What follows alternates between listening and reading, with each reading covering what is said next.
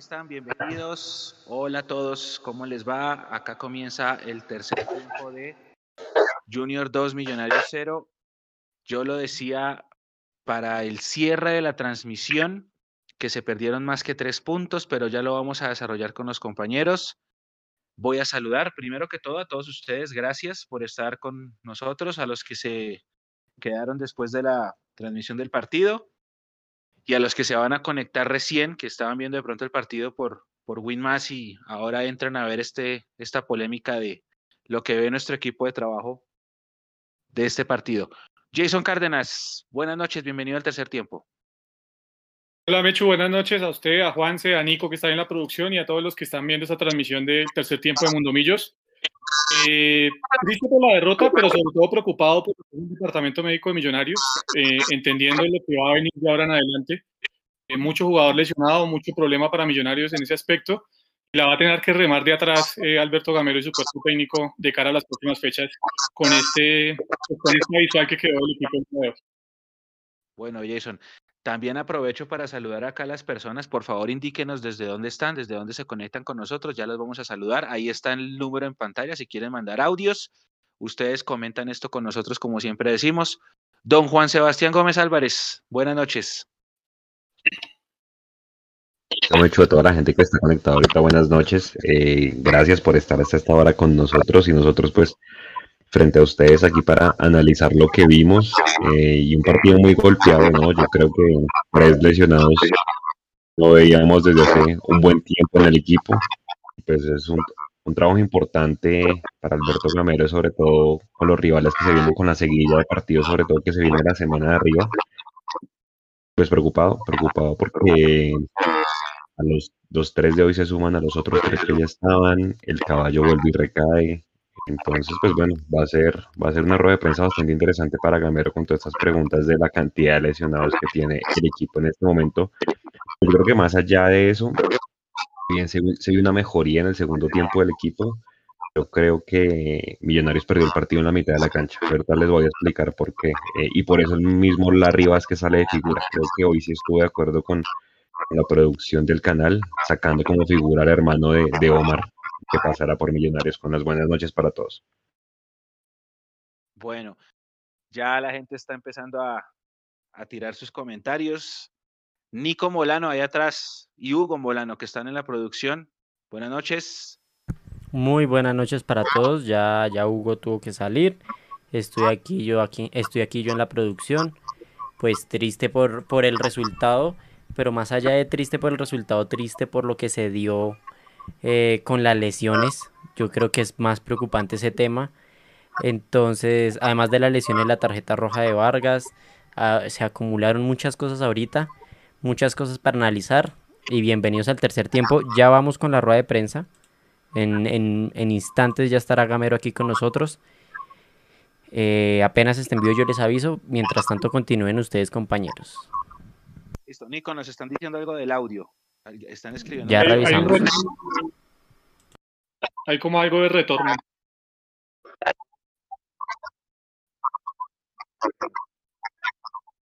Ok, listo. Ahora, eh, ya vamos a entrar un, un, poquito en materia. Yo voy a empezar con un titular. El titular mío que yo, con el que yo cerré la transmisión era que se perdieron más que tres puntos, ¿sí? Se pierde el partido, pero aparte del partido se pierden más que esos tres puntos por todo lo que pasó por ese hospital. Incluso hay una imagen que quien, no sé quién fue el que la puso en el grupo de que la IPS. Yo, yo, yo. Eh, preocupado de eso y de una vez lo digo, el próximo partido es en seis días, el día lunes a las ocho de la noche. Si Arango no alcanza, si Uribe no alcanza, si Márquez no alcanza, si Guarín no alcanza, no importa si no alcanzan, pero que cuando vuelvan, vuelvan bien. Bien. Porque si nos toca jugar el partido contra Jaguares con Jader Valencia y con Diego Abadía, vamos a la guerra con Jader Valencia y con Diego Abadía. Pero no apresuremos los procesos, sin saber si eso fue lo que le pasó a Márquez, obviamente. Pero no apresuremos. Leo comentaba en la transmisión que la rodilla del golpe y la rodilla de la lesión de diciembre es la misma. Entonces, si el jugador no está al 100%, no apresuremos el regreso, que para eso hay nómina que para eso hay nómina y hay que confiar y si Abadía y que tiene que seguir jugando, pues démosle más minutos. Muchas personas han criticado acá a Diego, pues porque tuvo la opción más clara y la desperdició. Pero si nos toca jugar, juguemos con lo que tenemos. Porque miren cómo terminamos este partido hoy. Jugamos 4-6-0. Uno no puede jugar sin delanteros. ¿Qué opinan de, eso? Primero su titular y, un pequeño análisis, Jason. Eh, el titular, creo que eh, el partido se pierde en el medio campo y se pierde por los cambios de Gamero. Más allá de las lesiones, creo que el partido se pierde por los cambios de Gamero, ya lo vamos a analizar. Ese es el tema. En cuanto a lo que usted dice de Ricardo El Caballo Márquez, eh, Mechu, recordemos que él se lesiona el 4 de diciembre, si no estoy mal, el partido contra Patriotas. ¿sí? En Tunja, exactamente. Él sufre una lesión de esguince del ligamento colateral interno del grado 1. Y a partir de ahí, el cuerpo médico dice que la recuperación del jugador, ojo, el alta médica, que es una cosa muy diferente a la alta deportiva, ¿sí? Eh, va a ser de 6 a 8 semanas. Si ustedes hacen la cuenta, eh, y si hice bien la cuenta, eh, Márquez completaba las 8 semanas esta semana. Pero ojo, vuelvo a insistir, el tema es el alta médica, no el alta deportiva. Yo sí creo que se afana un poco el tema del regreso de Márquez a las canchas. De acuerdo, de acuerdo. Yo creo que eso por un lado que se, que se acelere, hermano, no sé. Uno, quiere hilar muy delgado, pero yo sigo sin entender por qué Guarín desde el vamos. Ahora, esto, esto no es culpa del departamento médico, ¿no? Esto de acelerar la llegada, el departamento médico simplemente le dice al cuerpo técnico, vea, ahí está el jugador a disposición para que entrene con el grupo y usted ya dispone del jugador. Ya es un poco también manejo del cuerpo técnico decir, la lesión de este tipo fue un poco delicada, fue un esguince colateral, grado 1, todo el tema, vamos a darle manejo. Y bueno, pues desafortunadamente en ese choque con, el jugador del Junior eh, vuelve a recaer y es preocupante el tema del Departamento Médico de Millonarios. No tanto, y esto refiriéndome, no tanto por el manejo, que ya pues, se analizará mejor en algún momento, sino porque ya son seis o siete jugadores los que están allí y obviamente con la corta nómina que tiene Millonarios va a hacer falta el tema.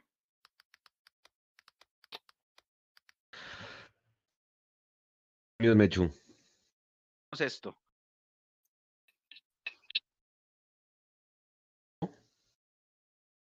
Empecemos a analizarlo, Juanse.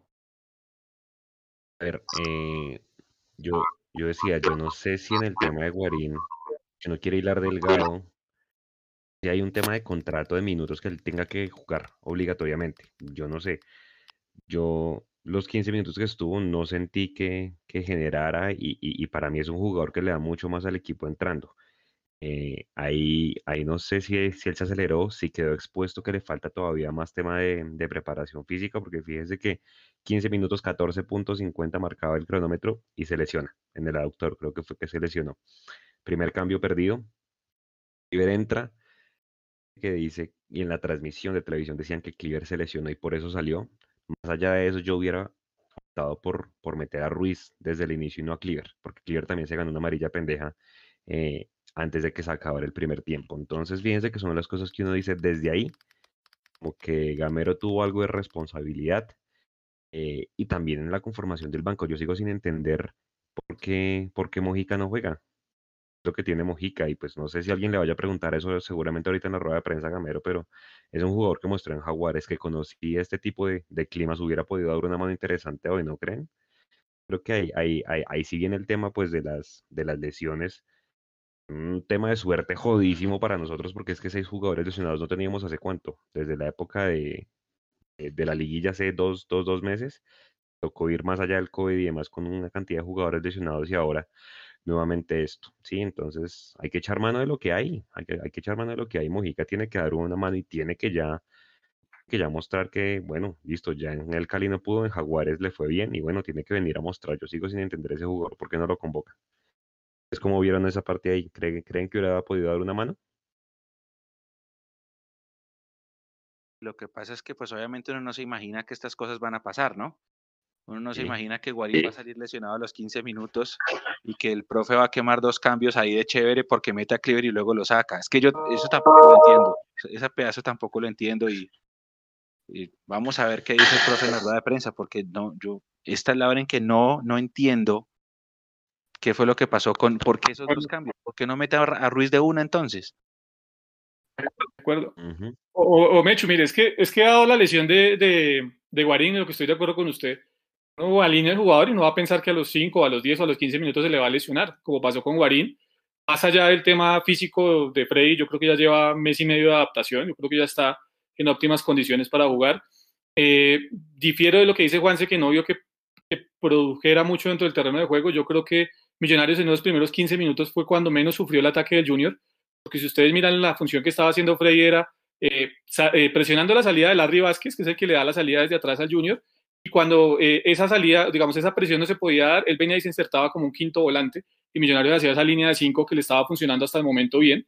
¿sí? viene la lesión, lo que uno no entiende es, a la posición que está ocupando Freddy Guarín en el terreno de juego, ¿por qué no se hacen dos cosas? O una, se ingresa a, Daniel Ruiz para que juegue en la posición de Macalister Silva, y Macalister Silva viene a la posición de Freddy Guarín, que la conoce muy bien, o se intenta meter a Cliver Moreno, si esa es la idea, y subir unos metros a Pereira para que hubiera jugado en esa posición donde jugaba Guarín. Esa fue la que yo no entendí, porque pues Mechu que ha seguido más a, a Cliver en las inferiores y demás, eh, yo sé que él ha jugado partidos ahí, pero no creo que ese sea el fuerte de Cliver Moreno realmente dentro del terreno de juego y creo que ahí se dieron ventajas.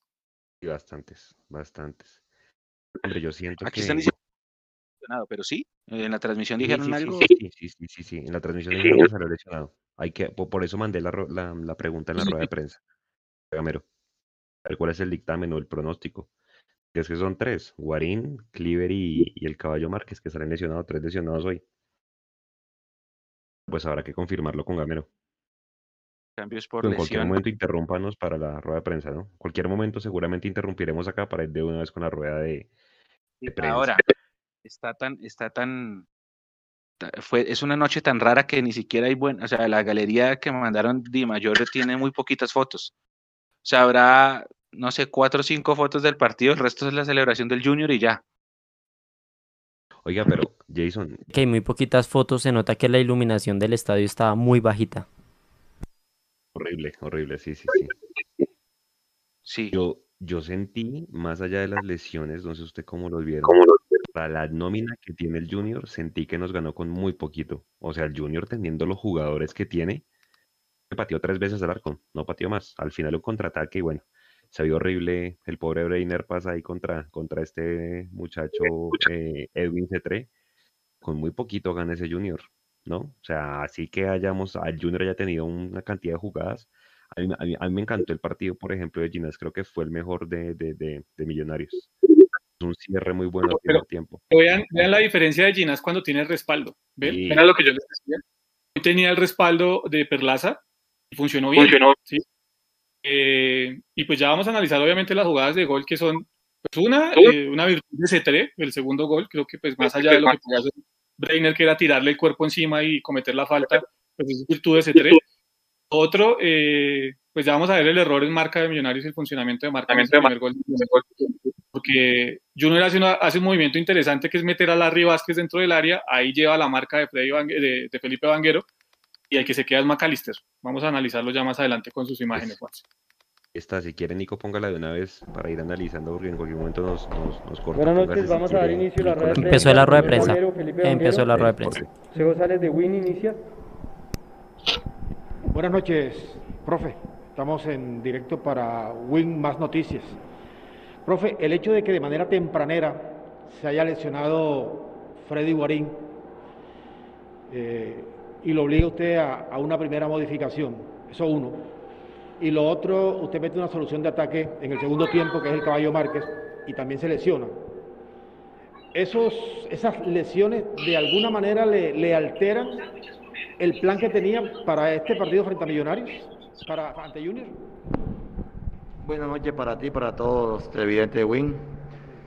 Yo pienso que cuando se nos lesiona Guarín y entra Cleaver, seguimos bien, seguimos bien. De pronto Cleaver, con un poquitico menos de posesión que, o de control que Guarín. Pero el equipo siguió bien. El gol fue una doble rebote y le queda a Biafara el, primer gol. Y para el segundo tiempo, cuando, cuando sale Badía y entra, entra Márquez, se nos lesiona Márquez y ahí sí se nos descompone el equipo de una, en, la, en la parte ofensiva, porque ya tuvimos que hacer una variante, poner a, a Guerra o a Emerson, que son extremos, lo tuvimos que poner a uno de los dos por dentro. Y sin embargo, llegamos, llegamos, nos acercamos y no tuvimos esa claridad como para definir las poquitas que tuvimos, pero, pero sinceramente a mí el equipo me gustó, me gustó, me encantó, porque vinimos aquí a jugarle contra un gran equipo como Junior mano a mano, a hacer presión alta, a tener inicio de juego, por momento posesión. Entonces a mí el equipo me gustó, me gustó, uno se va triste por el resultado, pero me parece que lo que hicieron los muchachos eh, me gustó, hay cosas por corregir, vamos a seguir corrigiendo, pero era un partido para, de pronto el 1 a 0 si se daba así, o el 1 a 1 si nosotros como, como habíamos jugado podíamos merecer un poquitico también más. Entonces, este es el fútbol y como decía el profesor Maturana, ya mañana sale el sol otra vez. Eh, Felipe, bueno, en el, en el, segundo gol el equipo estaba jugado, la verdad. Ustedes eh, habían eh, metido al Junior o Junior le había cedido la pelota y, el terreno y quedaron expuestos y podían recibir un gol de esa manera. Pero en el primer gol que reciben, que es una jugada en la que llega Biafara, eh, que hubo incluso un rebote, ¿qué pudo pasar allí? Buenas noches. bueno, sí, fue una jugada fortuita porque fue de rebote entonces no lo consideramos mucho como errores de nosotros. Creo que es más, eh, pasa más por la, buena suerte que le cae precisamente a él cuando viene, pero nos vamos, nos vamos tristes por el resultado, pero tranquilos con, con, el funcionamiento del equipo. Yo creo que este equipo en condiciones adversas siempre, siempre saca la cara y hoy no fue la excepción. Entonces, eh, creo que vamos tranquilos eh, a, ya pensar en, en el próximo partido, pero pero sabiendo que hoy le vinimos a jugar mano a mano a un equipo importante. Continuamos Caracol Radio para el profesor Gamero. Se notaron en demasía las ausencias de los jugadores titulares, aunque se mantuvo la filosofía del equipo. Buenas noches también para ti. Yo pienso indudablemente que el titular es titular, pero hoy los que jugaron me dejaron tranquilo, porque lo que tú dices, la filosofía del equipo no se cambió. La idea que tenemos no la cambiamos. A pesar que hoy teníamos un central que no era zurdo, que era, que era eh, Paz, intentamos hacer siempre el inicio de juego. A pesar que no teníamos el delantero y el mediapunta que siempre juegan Gachicho y Uribe, hicimos la presión alta e intentamos hacer la posición de juego. Entonces, yo creo que, repito, anteriormente, antes del partido lo había dicho, vamos a cambiar unos jugadores por X o Y motivo pero creo que la idea no la cambiamos, el modelo que, que queremos tenerle a este equipo no, no, lo cambiamos y perdemos un, un, partido de pronto porque el fútbol es así, pero, pero en esto es, hay que seguir trabajando, hay que seguir luchando y, y a pensar en el otro partido. Para Felipe, del mismo medio, ¿dónde encontraron los mayores problemas para la definición? Bueno, pienso que ese problema eh, lo venimos teniendo un poquito el año pasado, pero lo hemos ido mejorando mucho este año con los trabajos específicos que hacemos de definición en la semana.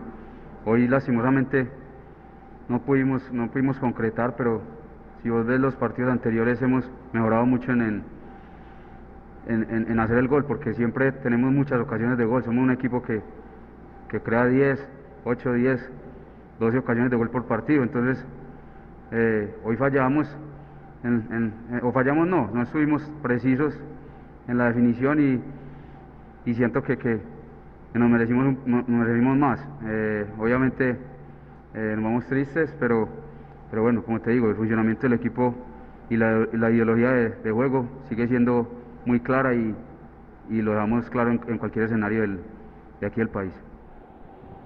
Diario AS, profesor Gamero. ¿En qué porcentaje cree que afectó la salida de Fred Guarín al minuto 16 en el plan original del partido? Un saludo para también. Eh, yo, yo sostengo, no es que haya perjudicado, simplemente que la planificación estaba hecha para que jugara Guarín, para que tuviera media distancia, para que generara con, con Silva, con, con Pereira cuando Pereira saltara o, o saliera y eso, eso lo intentamos hacer. Después que entró Cleaver, a mí me parece que Cleaver también entró bien, entró bien, simplemente que el primer gol, el primer gol que nos hacen es un rebote, como decía Vanguero, y ya en el segundo tiempo, perdiendo el partido, pienso de pronto, pensamos hacer un cambio de pronto mucho más ofensivo y mucho más, mucho más porque Cleaver tenía amarilla. Eh, Cliver es un muchacho que en una imprudencia, como llama uno, en una imprudencia de esas, en un tropezón, mucho más en la mitad de la cancha porque había 12, podía de pronto dejarnos con 10 hombres. Entonces, desde para el segundo tiempo completo nos inclinamos por Ruiz y liberamos un poco más a Silva por dentro y me parece que ahí emparejamos mucho más el partido y fuimos a buscar un, un poco más el partido cuando íbamos perdiendo. Diario hace igualmente para Felipe. ¿En qué cree que afectó al equipo tantas bajas durante el partido? Bueno, eh, a, mí, a mí no me parece que, que, al equipo lo afectó las bajas.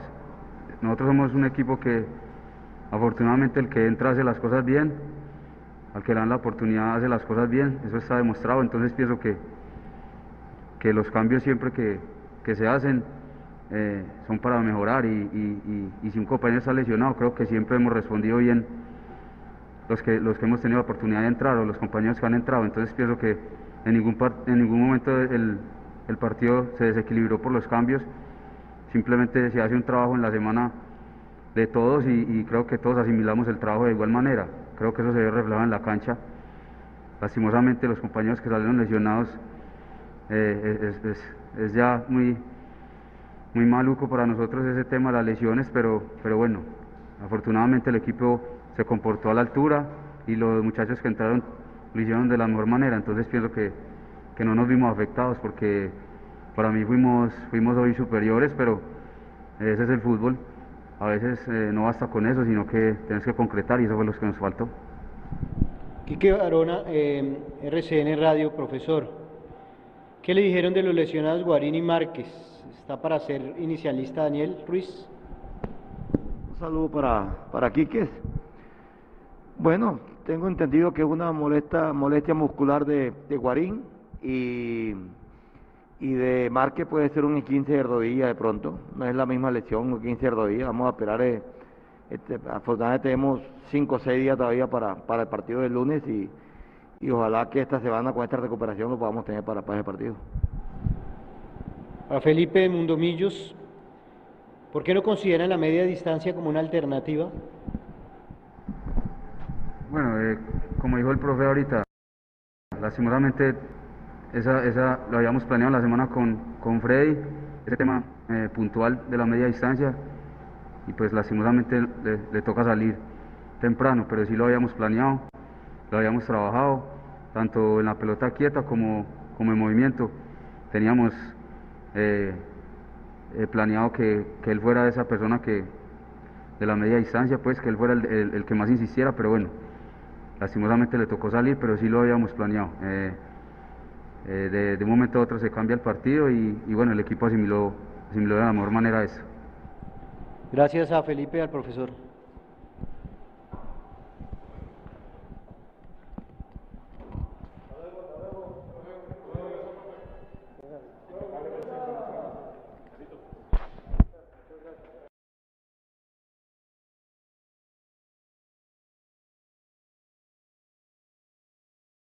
Listo, finalizó la rueda de prensa. Listo. Le damos paso a Juan Semechu, Profe. Jason. Eh, Valledupar sigue líder del torneo de Atlético Mayor a pesar de la derrota. Sigue Jason, Gamero nada que mejora en la autocrítica, ¿no? Voy a, voy a citar el tweet de mi hermana que acaba de poner. Eh, a Gamero se le lesionó la autocrítica. Y sí, creo que se le lesionó rato. definitivamente. Eh, cada uno, cada porque no sabe realmente si es que uno ve los partidos demasiado diferentes Claro. a ellos que son los que saben de este tema. Si lo que uno es, trata de estudiar y aprender de esto va en contravía de, de lo que realmente es el juego, porque las palabras de Gamero son completamente diferentes a las que uno termina, digamos, a lo que uno termina viendo dentro del partido. Creo que se le pegó Vanguero ahí un poquito, ¿no? Oiga, yo tengo una pregunta. ¿Me escuchan bien ahí? Sí. Sí, sí, sí. Perfecto. Tengo una, tengo una pregunta. Ah, ¿cuántos, ¿Cuántos jugadores conforman un equipo de fútbol? Eh, 11, bueno, 10 sin el arquero. Por lo de la media distancia, dice. Sí, sí, porque me, me- me parece increíble que entonces si Guarín no está, nadie puede patear. Me- a mí me pareció la respuesta de, de- de Felipe bastante rara porque entonces, claro, planificamos toda la semana para que solo Guarín patee. Y si Guarín se lesiona, entonces no pateamos. Entonces se le olvidó patear a Maca, se le olvidó patear a Pereira, que tiene relativamente buena media distancia. Eh, complejo el tema, ¿no? Complejo. ¿Y realmente fuimos superiores, como dice Vanguero? Y aparte, Juan, se dicen que la salida de Guarín no incidió en el resultado, no incidió en, en el desarrollo del juego, pero de- después dicen que Guarín salió y que por eso no tuvimos media distancia. Entonces sí incidió que Guarín no estuviera más en el terreno de juego. Exactamente. Pues Gamero dice que se va tranquilo, que, que, él dice que la idea no cambió. Yo creo que sí cambia teniendo por fuera a, Arango y a Uribe. Uy, pero cambió un montón. Fíjese que, que a Gamero le toca tirar a McAllister a la mitad de la cancha porque en el primer tiempo no generó nada. O sea, tras de que tuvo responsabilidad en el gol, pues creo que por la banda izquierda y fue nula la, la contribución de McAllister. Entonces creo que se afectó bastante el planteamiento y, y la ausencia de estos, de esos jugadores. Pero sí, creo que el tema de la autocrítica sigue preocupando porque no, pues no se ve.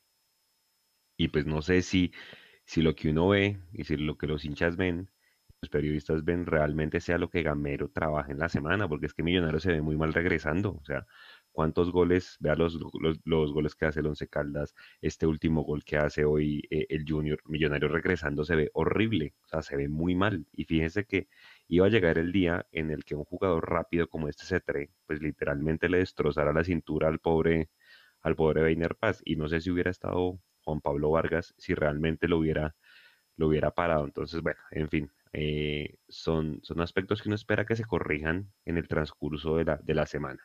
¿Qué otras cosas por decir para ya cambiar de tema, Mechu y Jason, del tema de la rueda de prensa? ¿Qué les, qué les sorprende de lo que dijeron Felipe Vanguero y Alberto Gamero? El, el tema de si somos superiores, yo No, digo que, que seamos superiores, lo que pasa es que ese Junior estaba muerto de los nervios. Claro, porque si El perdía se Junior iba. estaba, había que aprovecharlo y nosotros lo dijimos en la previa, había que aprovechar esa necesidad que tenía el Junior. Estaban muertos de los nervios. Y, y bueno, es que también pegaron en un momento justo. Si el primer tiempo termina 0 a 0, de pronto otro cantar estaríamos nosotros contando acá. Pero es la combinación de muchas cosas. Vio que no dijo nada de Cleaver lesión. Se dieron cuenta que no, que no dijo nada. Dijo que, que porque quería algo más ofensivo y estaba con amarilla, pero no dijo nada de lesión. Eh, eh, exacto, Mecho. Entonces, es lo que va a entender ahí en la rueda de prensa es que cambia Cleaver por el tema de la amarilla, que en uno de esos choques o alguna cosa que se pudiera presentar, una eventualidad en el segundo tiempo, dejar al equipo con 10 y que esa fuera, digamos, la decisión de sacar a Cleaver. Eh, pero entonces pues, es donde yo vengo, ¿sí? Porque si uno lee entre líneas a Camero, Ya meta Ruiz. la falta de experiencia de Cleaver nos podía llevar a, dejar- a quedar con 10. Ok, perfecto. Si hay una falta de experiencia en los jugadores de Millonarios y tenemos a alguien que tiene experiencia como Mojica, ni siquiera lo llevamos al partido, entonces uno dice, venga, y entonces cómo es la escogencia eh, del, de- del- del equipo que viajó a Barranquilla, ¿sí? Si el tema era por experiencia, Mojica tenía que tener una plaza por encima, incluso de Daniel Ruiz. No lo hizo mal cuando ingresó, Por tendría que tener una plaza por, por encima y, y eso no se cumplió.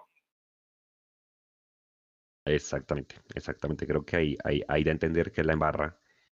Entiendo Cleaver porque él mismo dice que Cleaver no tiene tanto manejo de balón arriba como lo tenía Guarín. Entonces, pues, ¿por qué no meta a Ruiz desde, desde, ese, desde el inicio y a un cambio? Porque literalmente lo quemamos.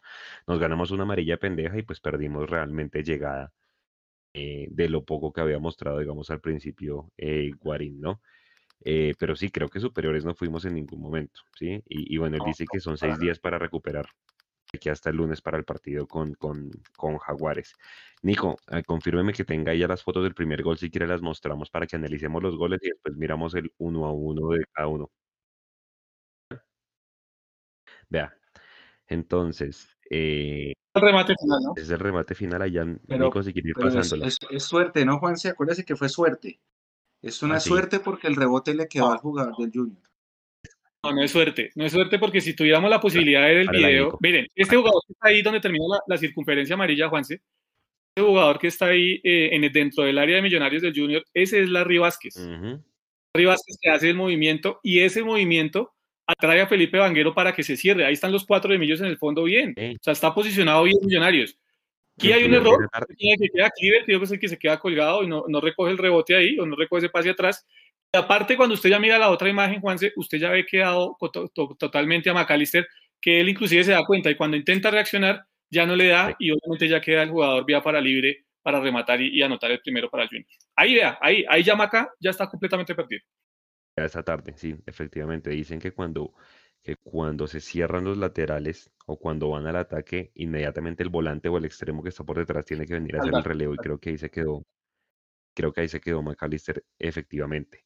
Pero bueno, vea, ahí, ahí Gamero lo ve como un rebote y Felipe Vanguero también creo que no. O sea, ahí sí nos faltó viveza y también de Cleaver, obviamente, venir a cubrir ese rebote que tenía ahí la Rivas, que es que, como les digo, para mí fue el que jugador que mejor jugó y el que ganó la mitad de la cancha en el, en el Junior. Ese mismo jugador, Mechu, fue el que nos anotó en el partido pasado. pasado. Fue muy bueno. Sí, sí. Parece bastante bueno ese jugador. Y además eh, una federación fea, ¿no? Mm, porque el frío, sí, sí, sí. ¿qué tal? Sí. Sí, sí, sí. Ese fue el primero y bueno, pues Nico, si quiere póngase la foto del segundo porque en el segundo yo no sé de dónde nace porque es que el canal no muestra la repetición, pero creo que nace de un saque de banda, tal vez, pues para que Millonarios quedara, mire, o sea. El segundo gol sale de un contragolpe por derecha del Junior. Una pérdida de balón Una salida, una salida rápida muy buena del Junior, la verdad. Vea lo mal que quedamos parados, de ahí la foto. O sea, quedamos dos contra tres, ¿sí? Porque creo que ahí atrás venía Vega, Vanguero ni se ve en la foto. Y. Pero Vanguero, pero Vanguero ahí no tiene nada que ver, eh, ahí no tiene nada que ver eh, Vanguero porque Vanguero está en posición de ataque y lo que menos espera Vanguero en ese momento es que se pierda la pelota de la forma que se perdió ahí yo creo que, pues digamos, Millonario estaba jugado a, si se nos da por ahí. Para mí es más virtud. Una pelota le empate bien. No, para mí es más virtud de este, se cree que es una, que es una culebrita. Sí. Eh, no, y estaba fresquito, Juanse. Acuérdese que él acaba de entrar. Claro. Sí. A mí que me parece que es el error de Breiner. Sí, eh, Breiner pasa en su momento le ha podido, o sea, cuando, cuando recepciona ese tre, él le ha podido tirar el cuerpo encima y cometerle la falta. Quizás esa había sido la solución a la, a la jugada pero pues bueno, ya estaba finalizando el partido y ya Millonarios estaba, era o empatamos o nos hacen el otro y efectivamente entró C3 y liquidó el tema. Pero no hubiera podido quedarse de pronto, si Vanguero estaba en posición de ataque, no hubiera podido quedarse un, por lo menos un volante atrás para, hacer una línea de tres y no quedar tan mal parados. Vea, porque el Junior, el Junior se ve con más jugadores ahí en esa foto.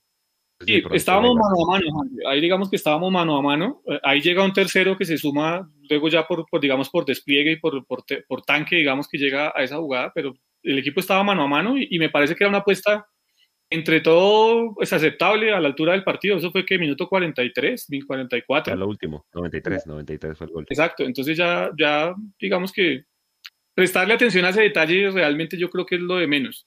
Eh, es, es, mirar realmente cuál fue el manejo que se le hicieron a los cambios, eh, mirar la conformación de la nómina que viajó y mirar ese error sobre todo en el primer gol que es el que desequilibra todo. Ahora, con todo y eso, fíjese que también tener jugadores frescos en el banco de suplentes también hace la diferencia. Vamos todos los cambios, obviamente por necesidad, pero pues claramente eh, Amaranto Pedea tenía este tipo que es muy, muy, muy rápido en ataque y pues obviamente termina, termina cobrando. Pero yo creo, y voy a empezar en desorden hoy, eh, de, de adelante para atrás, porque creo que la jugada de Abadía, que lastimosamente desperdicia, cambia totalmente el, transcurso del encuentro. Seguramente si ese jugador mete ese, esa que tuvo, no sé si hubiéramos perdido. ¿Usted cómo la vio? Eh, sí, Juan, sí. Pues, digamos pues que, pero pues eso es hablar con el diario del lunes, ¿no? También. Porque, pues eh, goles fallan todos los delanteros en el mundo y, no le vamos a caer a Bahía ahora por, por... Yo he visto a Fernando Uribe también desperdiciar goles de este, de este calibre. En Flamengo desperdició muchos así. Y, y, no por eso dejó de ser un buen delantero. Yo creo que al que menos hay que caerle en este caso es a, Bahía. Eh, ahí cabe la pregunta es, y, y, y, vamos a eso, Juanse. Si el profe habla en la rueda de prensa del tema experiencia, que ahí, digamos, nos sacó ventaja al Junior, ¿quién tiene más experiencia en el fútbol profesional colombiano? ¿Abadía o Márquez? Sí, claro. o sea, es que uno hubiera dicho, hablando también. Empezamos a mirar. Claro, hablando también Exacto. Yo, yo, por ejemplo, yo hubiera salido con Márquez desde el inicio, pero pues falta ver si realmente estaba o no para salir desde el, desde el vamos. Sí, pues bueno, ahí Gamero le creyó más a, a, a Abadía y sobre todo es donde uno dice que los de experiencia tienen que hablarle a Abadía que fresco, que ya va a entrar y demás, pues porque obviamente el jugador se frustra y obviamente el tipo tiene redes y va a empezar mañana a leer y no sé qué, y pues obviamente eso en la cabeza le juega en contra un montón Ahora, yo seguramente para la próxima pues va a tener que empezar a meterlas, pues porque obviamente si lo quiere ganarse el puesto, pues tiene que meter este tipo de, de, de, jugados. Usted sabe cómo es la hincha de Millos y darle al chat de YouTube y ahí le están dando con todo al pobre Abadía, que claramente pues es la primera. Lo es, lo están masacrando. No sé, no sé si ustedes comparten Eh, esto, pues pero es la primera opción que tiene Badía clara desde que debu- debutó en Millonarios. Yo no lo había visto una opción tan clara. Juanse, mire, mire, eso que usted dice, Juanse, perdón que me le meta, eh, eh, digamos ya es algo que se le está dando a Millonarios en los últimos partidos, Exacto. porque hemos hablado, un partido contra Pereira, hablamos de lo inconexo que se vio Fernando Uribe en muchos pasajes del partido, a pesar de que participó en dos jugadas de gol. Eh, después también hablamos de otro partido, no recuerdo cuál fue que siguió, que también dijimos, Uribe siempre de espalda le queda muy berraco porque no puede estar nunca de frente al arco. Y, y hoy hablamos de Abadía en el mismo tema. Entonces ya no uno tiene que hablar de los jugadores, sino uno tiene que hablar es del circuito de juego de Millonarios en el ataque.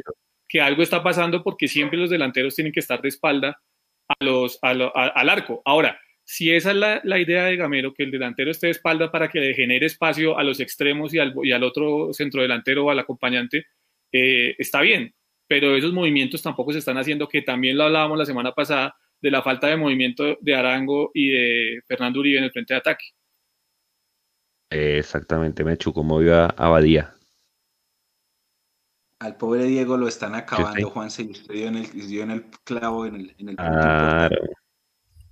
Eh, claro, ¿no? Y, y el ahí donde jugador, man tiene el que, que jugador es joven, tiene redes, tiene redes y a esas redes ya le, le estarán escribiendo cualquier clase de cosas. Él, él tiene Instagram y Twitter y eso también hay que saberlo manejar, ¿no? Porque en la, en la gloria todos son felicitaciones, alabanzas y, y éxitos, pero en momentos como este, porque claro, la gente se queda con la imagen de que si él mete ese gol, empezando el segundo tiempo, se empata el trámite, la no, historia. no había pasado nada de Márquez, nada, de pronto la cosa cambiaba, como también cambiaba si no entraba el gol del Junior al minuto 43 cuando se lo encontraron en ese rebote. Entonces, claro, la, primera imagen Pero Gamero. Mecho. Sí, no, la, pri- la primera, la primera, la primera, lo primero que queda en la mente es buscar las explicaciones y las explicaciones es, ah, es que si Abadía metía el gol, esto de pronto es tenido que contar. No. Si no entra el gol del Junior, así que al jugador le toca tener mucha inteligencia emocional, mucha inteligencia emocional para saber manejar este momento. Yo sí siento que Diego está ansioso, pero es esa ansiedad de, de querer marcar su primer gol como profesional y estoy seguro de que el día que llegue el primer gol, ¡pum!, se va a destapar eso y entran todos. Él tiene que manejar esa ansiedad, creo que es lo que le está pasando. Claro, Estas ganas, como que, no sé, estoy, voy a jugar a adivinar, como que él ve que Emerson despegó, que Juanito despegó, que, que no sé, Total. Ginás está despegando, entonces él dice, yo también quiero despegar y eso como que lo, lo, lo, lo llena de ansias. Va por ahí el tema y hay que seguirle dando minutos. Hay que seguirle dando minutos, hay que seguir creyendo en él. Él tuvo, ¿se acuerda? Un remate en el travesaño, no me acuerdo en qué partido fue, ¿se acuerda que él jugó? Pereira. eh, Pereira. Sí, un remate en el palo, pero tengámosle fe que, que yo creo que es que entre uno y, y después de ese van a llegar todos, Jason.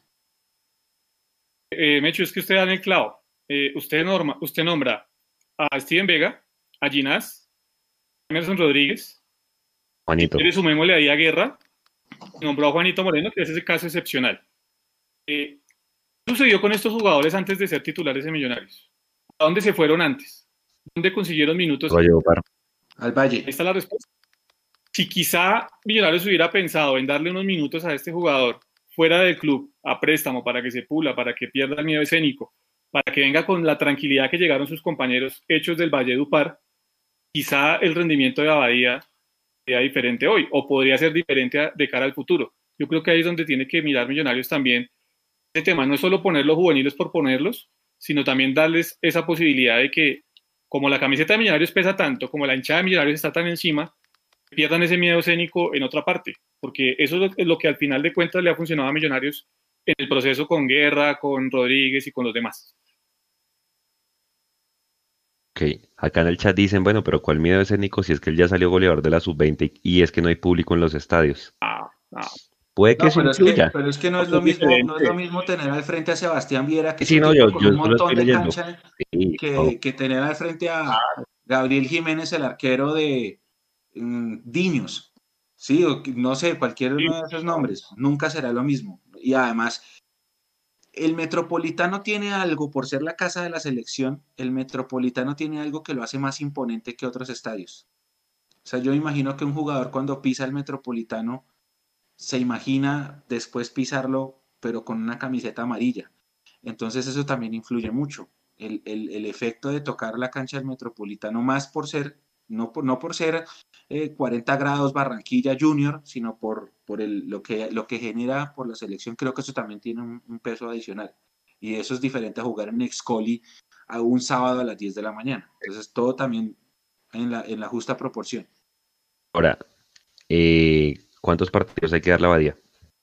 Lanzo la pregunta así de una porque Rivaldo desde que arrancó ha parado. Ahora tiene un bajón porque eso también ya lo vamos a hablar. Este muchacho. Juan se fue a Ya tenía minutos como profesional. Eso, pero si lo ponemos en un horizonte de tiempo que por lo menos este semestre, o, no sé, el año, o, pues porque obviamente acuérdese que detrás viene el Chicho cuando eh, Uribe cuando se recupere, vendrá Jader. Sí. Exacto. Es que, que Juanse, yo creo que, yo creo que Abadía es al que menos hay que darle en este momento porque Abadía venía siendo la cuarta o la quinta opción para Gamero, en ese orden de ideas. Porque primero está Uribe, si no está Uribe en esa posición, se puede hacer el enroque de que esté Arango cuando Arango esté. Entonces la segunda opción como, como punta. Eh, viene, viene, viene Caballo Márquez, pues que, que, sería la tercera opción. Viene Jader Valencia, que ya estuvo en Europa y todo el tema, sería la cuarta opción. La quinta opción sería Badía. Lo que pasa es que por tema de lesiones, eh, salvo que me expliquen qué pasa con Javier Valencia, me ha tocado a Badía tener los minutos. Es la explicación que yo doy el tema de Badía. ¿no? Recuerda que la vez pasada hablamos de que embarrada no tener la copa, yo la copa se la daría a Badía de una. O sea, vaya ahí de una vez, pierda el miedo, el miedo escénico allá. Creo que en el segundo semestre yo le daría la copa de una a este jugador, de una. O sea, si no, si no despega ahorita en la liga, o lo mando a Lo mando a préstamo. Y también es una buena, es una buena opción. Listo, Mechu, ¿algo más para pasar de jugador? Para ir de atrás, para el de, adelante para atrás. Que no, que no busquemos en, un jugador porque desperdició un gol, la, la culpa completa de una derrota. Sí, esa es mi invitación. Y sobre todo porque yo pienso que la derrota se empieza a dar desde el mismo planteamiento. Es que hay que ver, hay que, ahorita miramos los cambios. Nosotros regalamos un cambio. Ya después de ver la rueda de prensa, siento que regalamos un cambio. Ah, y me preocupa mucho más eh, el tema de, la, la, como la presión para recuperar a los lesionados. Prefiero calma. Yo prefiero en este momento tener calma y jugar con lo que tengamos porque es Jaguares. Exactamente. Ahora, eh, Voy por la derecha, Emerson Rivaldo Rodríguez. ¿Qué le pasa a este jugador con el tema de la toma de decisiones? O sea, yo sigo que este jugador, donde le trabajen eso y el muchacho aprende a tomar decisiones, la va a romper. Porque dos jugadas, uno mira aquí las estadísticas y se vea. Emerson fue el que más encaró. Hizo cinco encares y ganó cuatro. Dos jugadas que uno lo marcan mucho. La del primer tiempo, ¿se acuerdan? A ver, se las voy a graficar describiéndola acá. El man se saca un jugador del Junior lo saca y como que se devuelve para sacárselo otra vez. No sé, no sé, si, se, si se dieron cuenta. Y hay otra en el segundo tiempo que el man en, en, cara se saca al jugador y va por, ya para hacer literalmente el pase de la muerte y prefiere patear al arco. Y ahí le, le protestan tanto McAllister como Ruiz diciendo, pero nos tiene aquí. No sé qué pasa con este jugador, no sé si el tema de la selección Colombia como que lo tiene ansioso porque desde el partido con Once Caldas en Zipa creo que no ha vuelto a ser el, el mismo. ¿Ustedes cómo vieron a, a Emerson, Mechu y Jason? Jason, arranque usted. Eh, yo creo que es eso. Es un tema de trabajarle a él poco la ansiedad y, de que la toma de decisiones, que no es solo en los juveniles de Millonarios, sino es en, muchos, muchos jugadores ya experimentados del equipo, no son las mejores, no son las, más acertadas en ese cuarto de cancha último de Millonarios.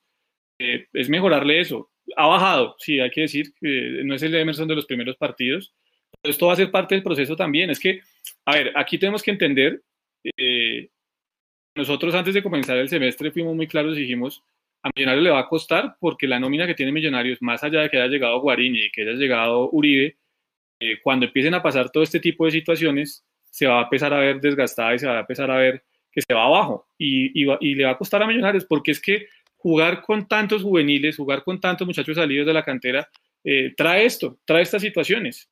Y, y, a esto nos va a tocar va a tocar acostumbrarnos durante el semestre porque es que ya no se puede reforzar el equipo, porque es que ya no va a venir otro jugador eh, superlativo y porque simplemente las lesiones y las malas decisiones de los técnicos hacen parte también del fútbol. ¿Qué le hacemos?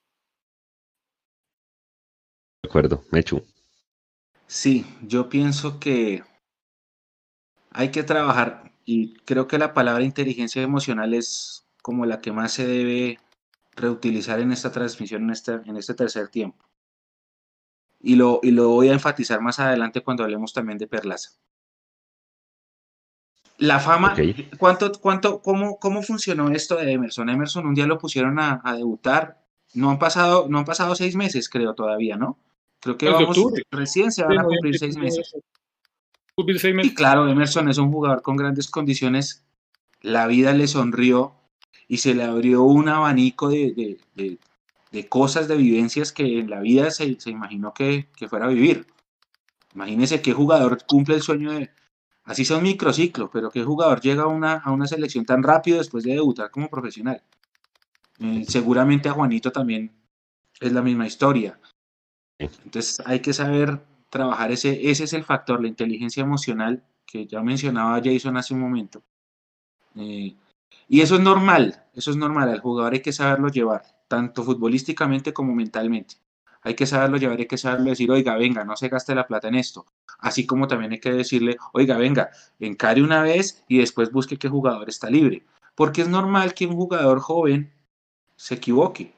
Y de eso hace parte las vivencias que, que generan experiencia, ¿sí? Por eso yo les decía, puede que este equipo, ojo, ojo, no me malinterpreten, puede que este equipo logre ser campeón, porque el equipo tiene con qué pelearle a cualquiera. Yo sigo diciendo que no tenemos la mejor nómina del país, pero sí puedo decir que sí le peleamos a cualquiera. Y puede pasar que este equipo quede campeón, ¿por qué no? La ilusión siempre va a estar. Pero si no se da por esas cosas de la vida, hay que entender que esto hace parte de un proceso. El proceso tiene que llevar a los títulos, pero también eso requiere un tiempo, un tiempo de preparación, de adaptación, y es normal cuando se tiene tanto jugador canterano. Eso pasa en este y en todos los deportes del mundo. A los grandes hay que aguantarlos a que, a que, a que empiecen. ¿Cómo empezó Messi? Messi tenía a Ronaldinho al lado.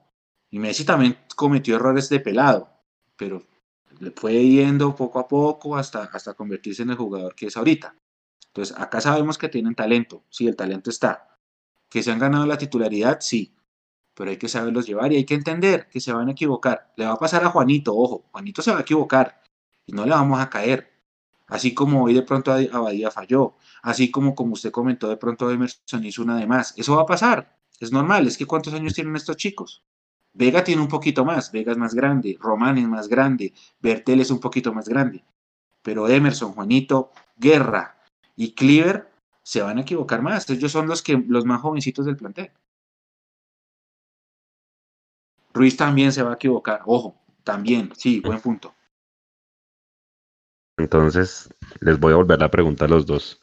Se me ha dicho que eso es un proceso y que hay que llevarlos. Vuelvo a lo mismo. En, si yo lo pongo en un horizonte de tiempo, acuérdense de lo que hemos hablado con Eduardo, que un saludo para él, que vuelva rápido con nosotros. ¿Hasta cuándo? O sea, si, si uno lo pone en piedra, esto es Millonarios, y, usted sabe que por acá han pasado muchos pelados, y han pasado Cristian Huérfanos, y han pasado otros pelados que prometían y ahí se quedaron. Entonces, si, si uno pone hasta cuándo los vamos a llevar, o si nos quedamos con que vamos a armar el proceso y en 2021 nos hacemos la idea de que vamos a, pelear, pero no vamos a tener un campeonato. Entonces eh, hay que alzarle la mano a Gustavo Serpa y decir lo que usted dijo a, a principio de año, trajo a Freddy Guarina, Fernando Uribe para quedar campeones no se está cumpliendo porque esto es un proceso que va a ir de a poquitos. La pregunta es, si uno quiere evaluarlo, porque al final hay que evaluar también a Gamero y decir, bueno, ¿cuál va a ser el, la vara para decir hasta cuándo los vamos a llevar, hasta cuándo les vamos a, a manejar la ansiedad? Pues aquí hay muchos haciendo cola, ¿no? Cuando vuelvan a activar los torneos nacionales hay muchos que vendrán detrás, entonces, ¿hasta cuándo los vamos a llevar? Entonces, porque a Cristian Huérfano si no, no se aguantó más, se le cortó el proceso y chao. Y a muchos que vienen detrás. Eso es lo que la gente está peleando en el chat, que esto es millonarios, que la camiseta pesa y no sé qué. Sí, sí, sí, no, y siempre, siempre, usted siempre cuando perdamos va, a encontrar un comentario que diga así, acá si no se gana es fracaso. Siempre, siempre. Eso es una eh, lección de vida que uno va aprendiendo con los años cubriendo millos. En cualquier momento en la derrota siempre va a haber un comentario que dice, estos millonarios, ¿acaso solo sirve ganar? Y sí, todo el mundo quiere ganar. Y sí, Millonarios fue el equipo más grande del país y siempre ganaba. Sí, incluso el equipo, este equipo grande de Millonarios, el gigante, en Barranquilla tuvo problemas para ganarle al Junior. Es que hemos, en Barranquilla hemos ganado menos de 20 veces en 70 y pico años. Entonces es normal. Ahora bien, vamos a, vamos a, meterlo en, números como dice Juanse. Yo, yo sí quiero ver a Millos campeón, claro, lo tengo entendido, pero también soy consciente de que, por ejemplo, todo este año puede pasar como todavía formación y adaptación para ellos, para, para Cleaver, para Emerson, para Juanito y para Diego, que son los peladitos. Usted decía que empiezan los nacionales. Ok, hagamos el análisis. De la nómina campeona sub-20, ¿cuántos jugadores están en el primer equipo? Está Juanito, está Diego, está Cleaver, está Guerra. Emerson. Emerson no terminó porque se fue para Valledupar como manifestaba Jason. Él jugó la primera fase, pero no terminó. pero es del, digamos, de la generación. Entonces sería Juanito, ninguno de los defensas, Cleaver, Guerra, digamos Emerson, métalo y Abadía. El sexto, que se llama Luis Paredes, que le dicen Arauca, él está todavía con la sub-20. Y hay otros jugadores de ese equipo que todavía no han llegado al primer equipo y que están todavía con la sub-20, como Santiago Cantillo, por ejemplo, que está allá. Pero digamos, toda la defensa ya no está. Sebastián Navarro, que era el otro, como el poderoso de ese tridente de, ese equipo campeón, está en Fortaleza. Eh, los laterales que eran buenísimos se fueron. Entonces, no es fácil llegar y menos fácil es mantenerse. Hay que saberlos llevar. Eh, mire, mire el ejemplo de Huérfano. Huérfano no se supo, él creyó que solamente era debutar en un estadio con, público, entonces ya, y así no es.